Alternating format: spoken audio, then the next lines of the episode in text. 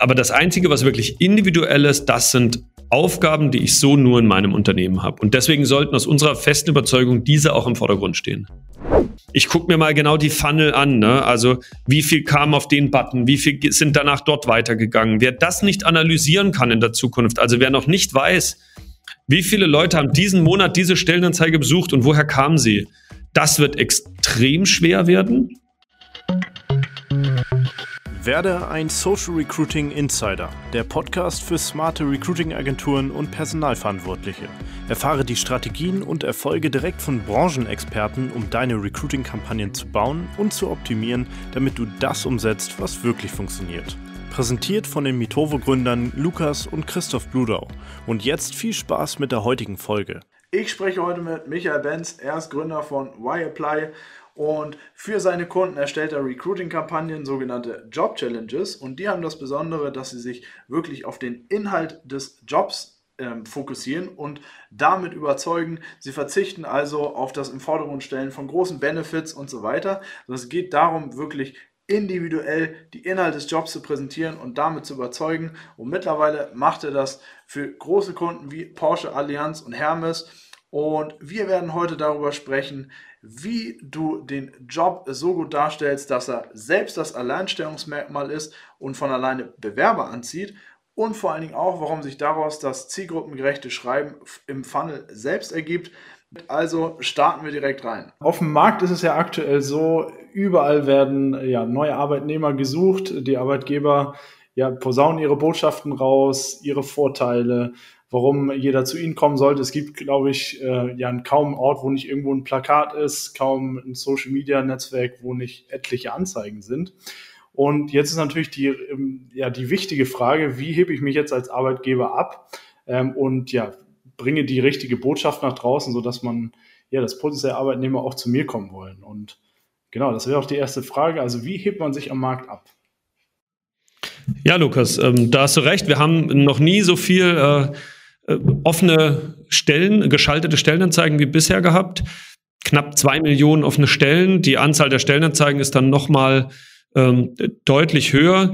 Die, die große Herausforderung ist jetzt natürlich, wie gehe ich in diesem Meer aus Stellenanzeigen, was jedes Jahr weiter anwächst, wie gehe ich in diesem Meer äh, nicht unter? Und die Stellenanzeige hat natürlich den, den Sinn, den Job sozusagen standardisiert abzubilden. Das ist ja auch, dafür ist sie ja auch sehr gut. Nur ähm, es führt eben dazu, dass egal welchen Aufwand ich betreibe, der Inhalt bei allen ähnlich wirkt. Wir haben den typischen Kle Dreiklang, deine Aufgaben, dein, also deine Herausforderungen, deine Benefits äh, und deine Qualifikation und dann noch ein bisschen Prosa drumherum. Und das ist natürlich für alle äh, ja, äh, Anbieter erstmal identisch. Das macht es ja für den Kandidat schön vergleichbar, das ist ja richtig.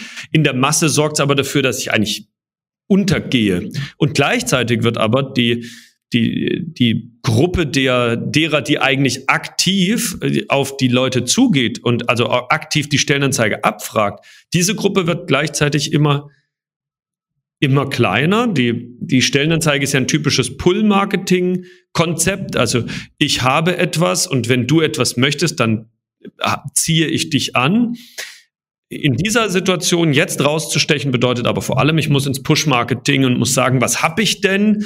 Was, was, was habe ich dir zu bieten? Warum solltest du genau meine Angebote eigentlich angucken? Und das ist eigentlich der Gedanke. Wir müssen weg vom, oder was heißt weg vom Pull-Marketing? Wir müssen zu unserem bestehenden Pull-Marketing der Stellenanzeige ein Push-Marketing etablieren, was alle die abholt, die nicht aktiven Job suchen. Mhm. Und wie, wie kann so ein, so ein Push-Marketing aussehen? Ja, das, das Push-Marketing äh, geht ja davon aus, ich weiß, was äh, der andere möchte. Äh, und deswegen ist es im Jobmarkt eigentlich so schwer, weil jemand, der nicht den Job wechseln möchte, von dem habe ich nicht genau die Motivationslage. Im E-Commerce ist es relativ einfach. Ne? Ich weiß, jemand klickt bestimmte Dinge, also scheint er vielleicht Kaufinteresse zu haben oder ähnliches. Im Jobmarkt ist das wesentlich schwieriger. Biete ich jetzt die Benefits? Ist das Jobrad der Job der wechselnde Faktor? Wahrscheinlich nicht. Ist es mehr Gehalt? Das kann ich auch nicht in jedem Unternehmen spielen.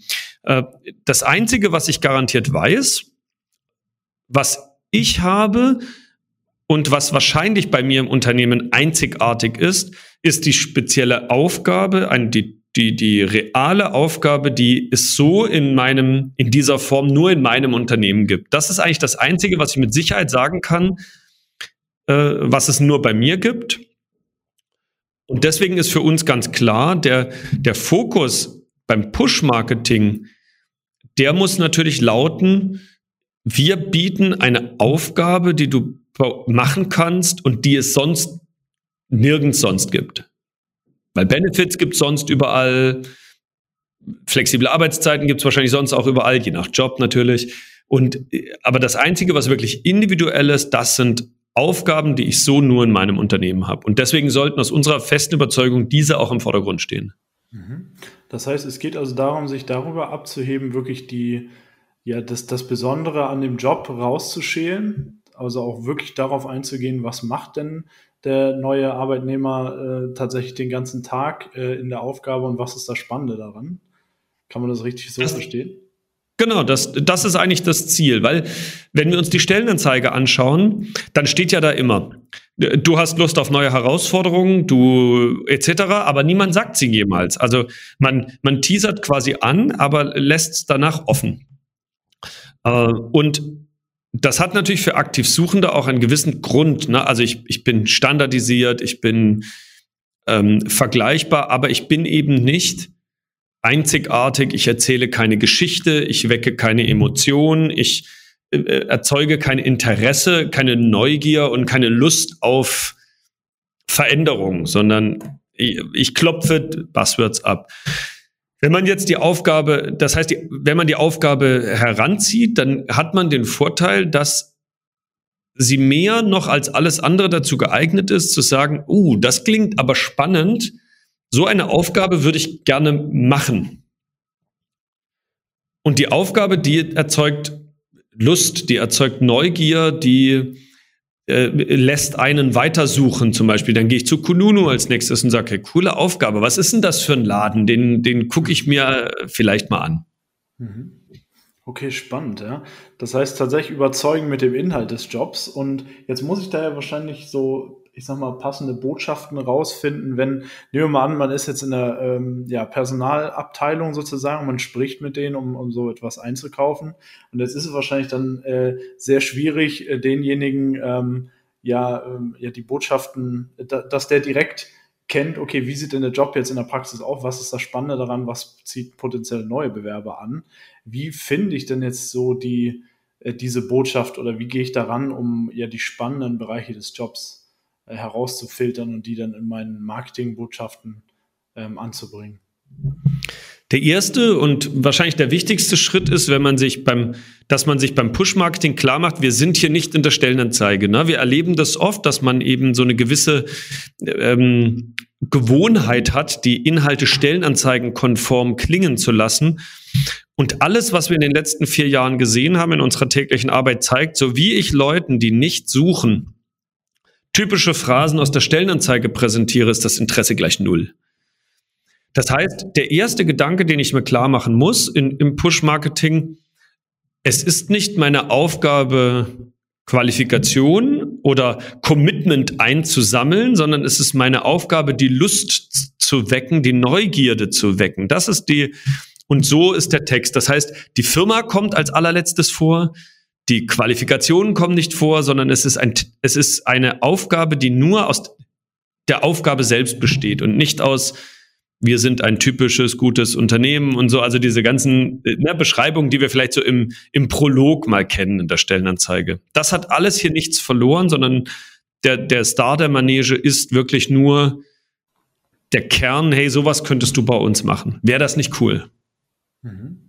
Das heißt also sehr detailliert analysieren, okay, welche Person ist das, die ich jetzt in den Job haben will, was könnte die spannend finden und das in, entsprechend nach außen tragen und alles drumherum erstmal zu lassen. Was sind denn so, du hast es eben gesagt, ähm, äh, so, so, ein paar Fehler, was man nicht machen sollte. Hättest du da vielleicht noch ein paar auf Lager, was man verhindern sollte, ähm, wenn man das auf die Art und Weise bewirbt? Äh, auf jeden Fall. Also es gibt äh, ein paar ganz klare äh, Barrieren, wo es zum Abbruch geht. Zum einen, es ist die Länge äh, der Aufgabe, die ich beschreibe. Also ähm, alles, was mehr als einmal swipen erfordert im Alltag, ähm, wird nicht gelesen, beziehungsweise wird abgebrochen. Weil wir müssen uns wieder in die Zielgruppe hineinversetzen. Wen, wer ist eigentlich der Empfänger meiner Botschaft? Der sitzt im Alltag, der hat keine fünf Minuten Zeit, ähm, etc. etc. Oder andersrum gefragt, wann nehmen wir uns im Alltag bei uns für etwas fünf Minuten Zeit online? Das muss schon ziemlich wichtig sein, dass wir uns dafür Zeit nehmen. Fünf Minuten ist eine lange, lange Aufmerksamkeitsspanne. Äh, der zweite Punkt ist, äh, immer dann, wenn man denkt, ah, das so Phrasen oder weiß ich nicht, was man so bestimmte Formulierungen, dass man die nicht einbaut. Man lässt sie einfach weg. Die kommen sowieso später im Recruiting-Prozess, unweigerlich. Warum sie jetzt schon einstreuen? Es bringt uns keinen Vorteil. Und der dritte Punkt, und da eignet sich die Aufgabe eigentlich besser als die Stellenanzeige, es fällt mir leichter, die Zielgruppe zu adressieren, weil ich muss mir wenig Gedanken machen, zielgruppenkonform zu schreiben, weil die Aufgabe findet schon die richtige Zielgruppe. Wenn ich einen Text für Tiefbauingenieure schreibe, da werden sich keine holzverarbeitenden Ingenieure, ich überspitze jetzt, werden sich für diesen Aufgabe nicht interessieren, weil die werden nach kurzem Lesen feststellen, ach so, das, das ist ja gar nicht mein Metier, so nach dem Motto. Das heißt, die, der Inhalt der Aufgabe, dass man den nicht zu breit fächert. Ich gebe mal ein Beispiel aus der Versicherungsbranche.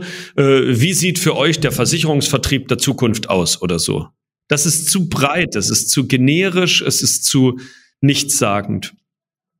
Und die, dass man eben weiß, man kann durchaus mal ins Detail gehen und man kann durchaus mal aus dem Innenleben erzählen man muss nicht auf der Metaebene oben verbleiben. Also nicht zu generisch werden, sondern lieber die, die Aufgabe erzeugt mehr Interesse, je, je detaillierter und je spitzer sie formuliert ist. Das sind eigentlich so die drei Hauptkriterien. Mhm. Okay, das heißt, ähm, jetzt ist es ja wahrscheinlich, und das ist wahrscheinlich auch das, äh, ja, die, die Ursache davon, warum häufig ähm, Stellenanzeigen so generisch geschrieben sind, dass ja dann Personaler da zum Beispiel sitzen oder eine beauftragte Agentur, die aber gar nicht weiß, wie sieht denn die tatsächliche Aufgabe im Detail aus und dann wird da in das, ich sag mal, in das Phrasenrepertoire gegriffen und die Dinge rausgeholt. Wie äh, kann man denn das verbessern? Also ähm, jetzt gibt es ja sicherlich die Möglichkeit, okay, man spricht direkt mit den Leuten zusammen, die die Jobs aktuell machen, um passende Kollegen zu finden. Was sind da so, äh, wie, wie geht ihr da zum Beispiel ran, ähm, um dann ja tatsächlich die, die richtigen Botschaften zu finden mit den, ähm, ja, direkt aus der Praxis sozusagen?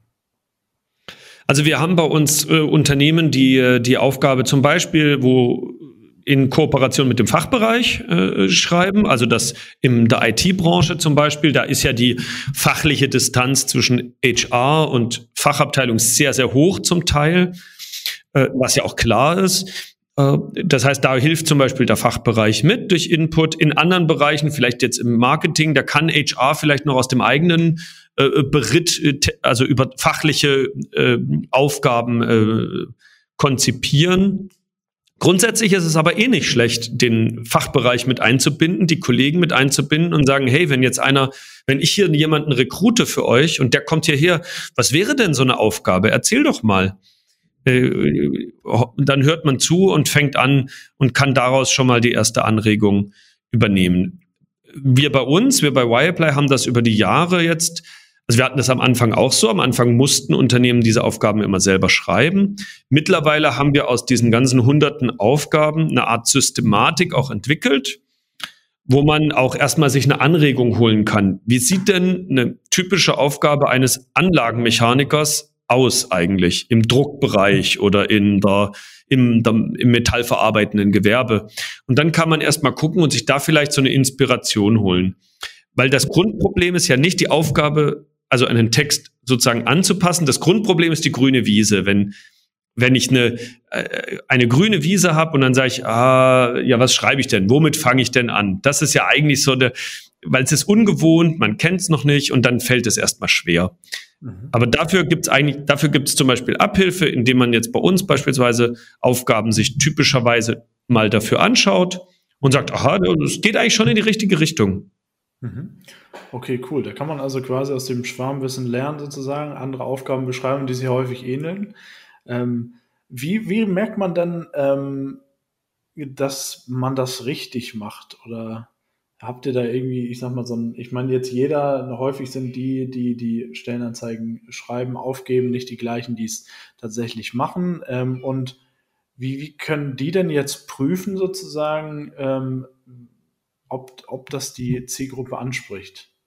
Oder ob das richtig ausgerichtet ist, ob man da vielleicht noch Änderungen macht. Für HR ist natürlich der, der, der, die größte Veränderung, wenn ich jetzt nicht mehr im Pull-Marketing bin, sondern im Push-Marketing, dass ich mich von dem Gedanken verabschieden muss, dass die eine Maßnahme, die ich zum Beispiel kommuniziere, keinen unmittelbaren Effekt auf den Bewerbungseingang hat. Also ich kann wahrscheinlich nicht korrelieren, wenn ich jemandem meine Aufgabe zeige, der sagt, aha, der Arbeitgeber klingt ja spannend, dann bedeutet das noch nicht, dass er sich jetzt gleich sofort bewerben wird.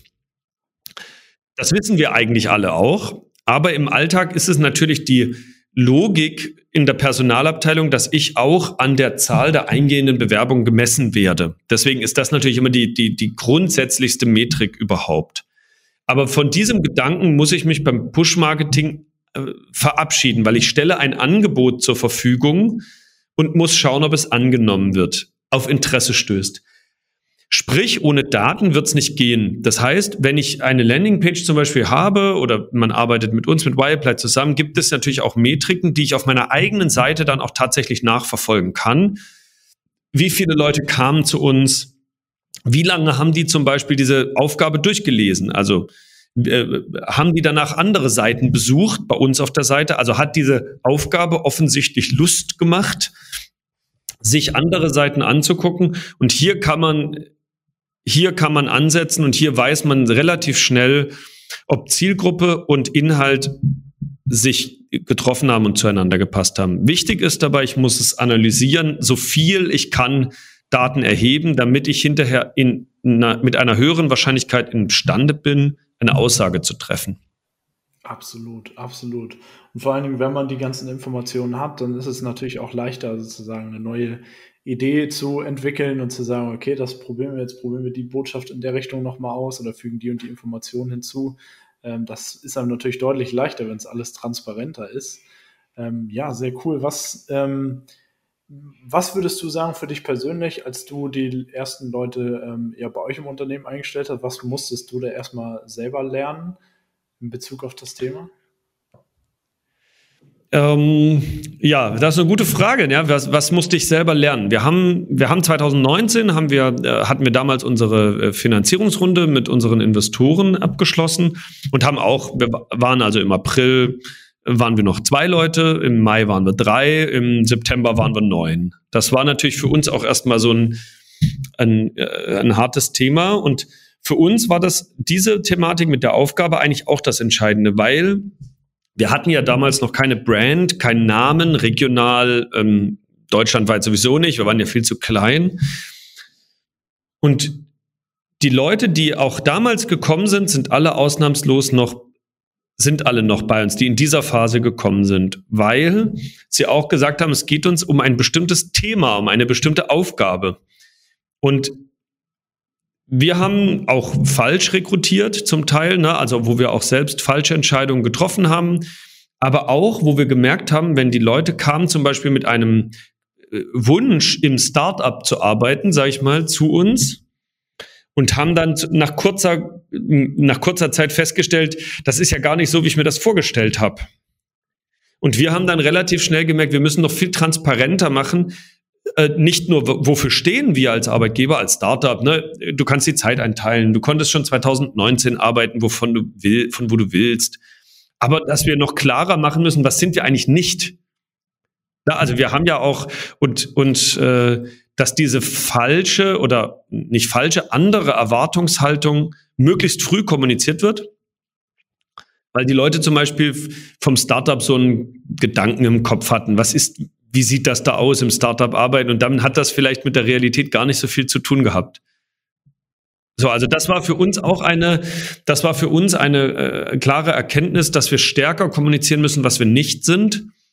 Äh, und dass wir nicht von uns im Recruiting sozusagen von uns auf, auf die Bewerberinnen und Bewerber schließen kann. Mhm, mhm. Okay, ja, sehr, sehr, sehr spannend. Ja, ja gerade das, ähm, das Thema, was wir nicht sind. Ne? Normalerweise ist das ja sehr kontraintuitiv. Ne? Man denkt ja, okay, man muss beschreiben, was ist denn los und was ist man, für was steht man. Aber ja, sehr, sehr, sehr interessant. Das sorgt natürlich auch dafür, dass ähm, ja Leute, die sich das vielleicht wie im Schlaraffenland vorstellen, im Startup zu arbeiten, alles frei und alles mitbestimmen und so weiter, ähm, dass die dann eine klare Vorstellung davon haben, bevor es zu spät ist, bevor sie schon im Unternehmen sind und dann vielleicht unzufrieden genau. werden. Ja, und, ja, und der Effekt ist natürlich für Startups viel schwieriger, weil äh, wenn ich jetzt sozusagen, ich habe ja nie zu viel Zeit, das Funding ist begrenzt, mit dem Funding ist immer eine, äh, und auch ohne Funding natürlich klar, ist immer eine klare Erwartungshaltung und ein, ein, auch ein gewisser Druck dahinter. Das heißt, äh, ein falscher Hire in einer großen Organisation, der ist natürlich ärgerlich und auch kostspielig, aber falscher Hires im Startup-Bereich, gerade wenn man frisch gründet oder wächst, die können natürlich auch ganz schnell über alles oder nichts entscheiden, weil ich habe vielleicht keine Feuerkraft finanziell gesehen, das nochmal zu korrigieren. Also das heißt, da, das ist, wir haben ja dann immer einen Druck im Tagesgeschäft. Man denkt so, ja, komm, hol mal den schnell rein, on the job wird der trainiert oder so. Und das, also man, man wünscht sich's dann eigentlich mehr und man müsste viel stärker ablehnen und sagen, ähm, das sind wir nicht, also passt du vielleicht auch nicht zu uns. Aber was ja in Ordnung ist, äh, das ist ja in Ordnung. Aber einfach, weil die, das Risiko, wir haben, wir haben nicht so viele äh, Versuche frei. Ne, das ist einfach im Start, also in dieser frühen Phase viel, viel kritischer. Ja, definitiv. Ja, das ist häufig so. Es geht uns auch so, dass wir immer denken, okay, das müssen wir jetzt schon richtig machen, das muss man dann gut überlegen. Ähm, aber genau. das ist ja auch für alle Beteiligten das Beste am Ende. Ne? Ja, ja, es sind ja auch die, die, die Bewerberinnen sind ja auch nicht glücklich, wenn die dann sagen, äh, jetzt war ich hier und das habe ich mir völlig falsch vorgestellt. Also ich, ich gebe dir mal ein Beispiel. Wir hatten mal eine Bewerberin, die, die kam aus einem sehr großen Unternehmen, also sehr, wo es, wo viel über, also wo viel über Symbole gearbeitet wurde. Ne? Also wie weit ist der Parkplatz vom Eingang weg? Äh, nicht, ne, also so, was für ein Dienstwagen fährst du daran? Konnte man ungefähr schon die, äh, die Hierarchie ableiten und so, ne? Und wir hatten damals ähm, sehr wenig Möbel nur, ne?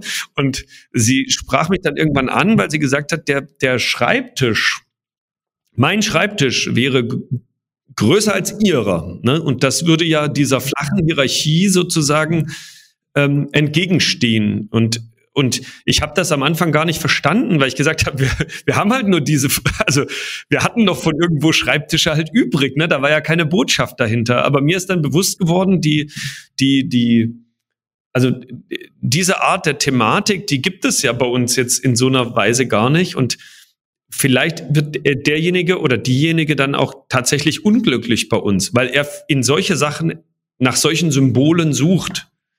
So, das hätte ich aber viel deutlicher kommunizieren müssen, dass ich sage, ey, das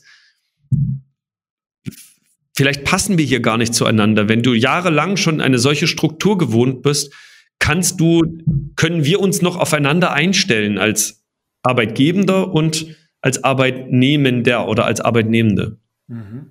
Und das ist, das ist spannend. Ja, ja gra- es ist ein halt kultureller Unterschied, ne? dass man dann natürlich in diesen Denkweisen drin ist und versucht, das dann da wiederzufinden. Wie, aber wie sah denn das in der Praxis aus, dass ihr das rübergebracht bekommt? Also habt ihr da irgendwie euch, also die hat ja schon bei euch gearbeitet dann in dem Moment wahrscheinlich, ne? Wenn, Genau, ja, ja, genau. Und, und, und dann äh, habt ihr irgendwie, habt ihr da irgendwelche Teammeetings oder irgendwelche ähnlichen Themen gemacht, um, um, um euch da zu verbinden, um zu verstehen, okay, wie wie, welche Werte sind hier ähm, aktuell und dass der Schreibtisch eher zweitrangig ist, sondern andere Werte zählen. Wie, wie habt ihr das dann hinbekommen? Also. Ja, wir haben das dann ganz einfach gelöst. Dass, also alle bekamen in dieser Phase grundsätzlich immer das Gleiche. Also alle bekamen denselbe Anzahl an Urlaub, alle bekamen also diese eine ähnliche Ausstattung. Also ne, dass man sagt, das halt womit jeder arbeiten kann ne, und so. Äh, damit man auch wirklich das darüber gleich macht äh, und sagt, hey, das, es geht nicht, es geht nicht darum, der eine hatte vielleicht einen anderen Monitor, weil er den für seine Arbeit in der Grafik oder so brauchte, aber ansonsten braucht er den ja nicht, ne? Oder du, äh, und dass man eher sagt, darum, es geht um etwas anderes als um diese Symbole, die, äh, um die es geht. Weil wenn es dir darum geht, dann bist du wahrscheinlich auch im Startup falsch aufgehoben, weil irgendjemand anders gibt dir immer mehr davon. Ne? Und das ist, äh, du, und es ist einfach zu früh. Wir, du bist in dieser Phase, wir sind zu früh, um Energie auf diese Themen zu, zu bringen. Weil wir wissen ja noch, man weiß ja noch gar nicht, ob es einen zwei Jahre später noch gibt. Und dann sind diese Fragestellungen so, so, so irrelevant. Die, nur was ich, äh, was ich sagen möchte, ist die, also diese Person war sich vielleicht bis zu dem Moment, wo es sie gestört hat, war sich diese Person vielleicht gar nicht bewusst, dass, dass sie darauf achtet. Sondern es, sie hat es wahrscheinlich als normal empfunden. Und erst als es nicht mehr da war, hat es gestört. Ne? Und sie hat auch meine Irritation natürlich dann nicht verstanden. Das ist ja auch klar. Klar, wie, äh, wie, kann, wie, wie kann man denn das? Ich meine, das ist ja jetzt relativ schwierig zu kommunizieren, sage ich mal, an, in, in, in einer Stellenausschreibung zum Beispiel. Ähm, wie, wie kann man das sozusagen andeuten, dass, dass potenzielle Bewerber verstehen, okay, das ist das Besondere in diesem Unternehmen und Statussymbole sind hier völlig wurscht. Es geht uns um die Mission, um die, ja, um, um, um das, was wir erreichen. Wie, wie kann man das am besten äh, rüberbringen, be bevor jemand im Unternehmen sitzt und vielleicht solche Dinge sieht und dann unzufrieden wird? Also ich glaube, du kannst es als Gründer oder als na, die Gründer, wenn du äh, oder Gründerin, wie du, wenn du im Bewerbungsgespräch bist, du kannst es zwar offen kommunizieren, aber du weißt nicht, ob das, also ob es hier verstanden wird, also im Kopf, oder ob es tatsächlich ankommt, ne, auf der, also äh, in der Tiefe. Das kannst du gar nicht garantieren. Ähm, wir haben das dann so gemacht, wir haben uns tatsächlich professionelle Hilfe im Recruiting, im Bewerb, in den Bewerbungsgesprächen hinzugeholt die dann auch strukturiert ähm, äh, Fragen gestellt hat, die auch auf diese Motivatoren abzielt. Ähm, und zwar aus professioneller Sicht, weil wir gesagt haben, wir können das, wir können das selber gar nicht leisten. Ähm, wir holen uns tatsächlich hier jemanden dazu, der das auch in einer, in einer klaren, strukturierten Weise abprüft. Und damit sind wir zum Beispiel sehr, sehr gut gefahren. Äh, das würde ich auch immer zu jedem Startup empfehlen. Mach das am Anfang nicht alleine, weil du hast keine Kompetenz im Recruiting. Du hast keine Kompetenz in der, in der Eignungsdiagnostik, in der Personalauswahl. Ähm, da ist viel Bauchgefühl, da ist viel unterbewusstes Vorurteil dabei. Also wir haben es auch nur durch externe Hilfe haben wir das sozusagen uns da was äh, geschaffen. Ja, sehr, sehr cool. Okay, ja, spannend. Ähm, was glaubst du denn, was so, wo, wo sich das Ganze so in Zukunft hin entwickelt? Also wie wird Recruiting in den nächsten Jahren aussehen? Was siehst du da? Ich glaube, es wird deutlich an Bedeutung gewinnen müssen. Einfach durch die schiere Notwendigkeit, die, die, also und den schieren Druck, der am Markt entstehen wird. Ähm, es wird zum einen wird es sag ich mal, ein mehr Massengeschäft, weil viele Firmen und auch viele Dienstleister werden enormen Druck verspüren, zu liefern. Und dieses zu liefern wird immer schwieriger werden. Perspektivisch, glaube ich, werden nur noch die Firmen eine Gelegenheit haben, dagegen zu steuern, die datengestützt arbeiten. Also die sagen, ich gucke mir mal genau die Funnel an. Ne? Also wie viel kam auf den Button, wie viel sind danach dort weitergegangen. Wer das nicht analysieren kann in der Zukunft, also wer noch nicht weiß, wie viele Leute haben diesen Monat diese Stellenanzeige besucht und woher kamen sie? Das wird extrem schwer werden, weil die, die Möglichkeiten viel granularer werden. Es wird viel, viel, vielschichtiger werden. Und das andere wird sein, wer Geschwindigkeit bietet, der wird einen deutlichen Vorteil haben. Recruiting muss schneller werden und auch die Entscheidungen müssen schneller werden. Äh, die Benefits, ja, okay, da werden viele Firmen, da werden viele Firmen anpassen. Ne? Man, man wird sich Gedanken darüber machen. Das ist aber relativ schnell. Ich glaube, das Recruiting, dass das Mindset entwickelt, dass es hier nicht um uns geht, sondern es geht darum, jemanden zu überzeugen, aktiv zu überzeugen, dass wir vielleicht in einem halben Jahr ein potenzieller Karriereschritt sein könnten. Das ist, glaube ich, das, worum es im Recruiting geht, weil das ad hoc den Bedarf abfischen, wir bieten, komm jetzt zu uns. Das wird, ähm, sag ich mal, noch das, das normale Geschäft sein, aber das wird nicht mehr ausreichen in Zukunft. Garantiert nicht. Mhm, das heißt, du glaubst, dass es also eine ja, deutlich bewerberzentriertere ähm, Zukunft sein wird und vor allen Dingen datengetrieben? Dass man also schaut, Bewerberzentriert und, und datenzentriert. Und wir werden ein bisschen man will ja nicht immer sagen, Recruiting ist Sales, ne, aber wir, man, auch, in, auch die Personalabteilung werden ein bisschen mehr ihr eigenes Produkt, in Anführungszeichen, ihr eigenes Unternehmen verkaufen müssen und vermarkten müssen, um diese Lust, um dieses Interesse zu generieren. Okay, sehr, sehr cool. Ja, cool. Da waren ja sehr, sehr viele äh, spannende Dinge dabei und auch sicherlich einige ja direkt äh, Praxisthemen, die man direkt übernehmen kann. Ähm, Michael, vielen Dank für das Gespräch. Hat sehr viel Spaß gemacht. Lukas, danke dir für die Einladung. Sehr gerne. Das war die heutige Folge des Social Recruiting Insider Podcast. Du willst die Erkenntnisse direkt umsetzen? Dann schau jetzt unbedingt in die Show Notes dieser Podcast-Folge und erfahre, wie es für dich gelingt. Wenn dir gefallen hat, was du gehört hast, dann freuen wir uns über eine Bewertung bei Apple Podcast und allen anderen gängigen Podcast-Anbietern. Bis zum nächsten Mal, deine Gastgeber Lukas und Christoph.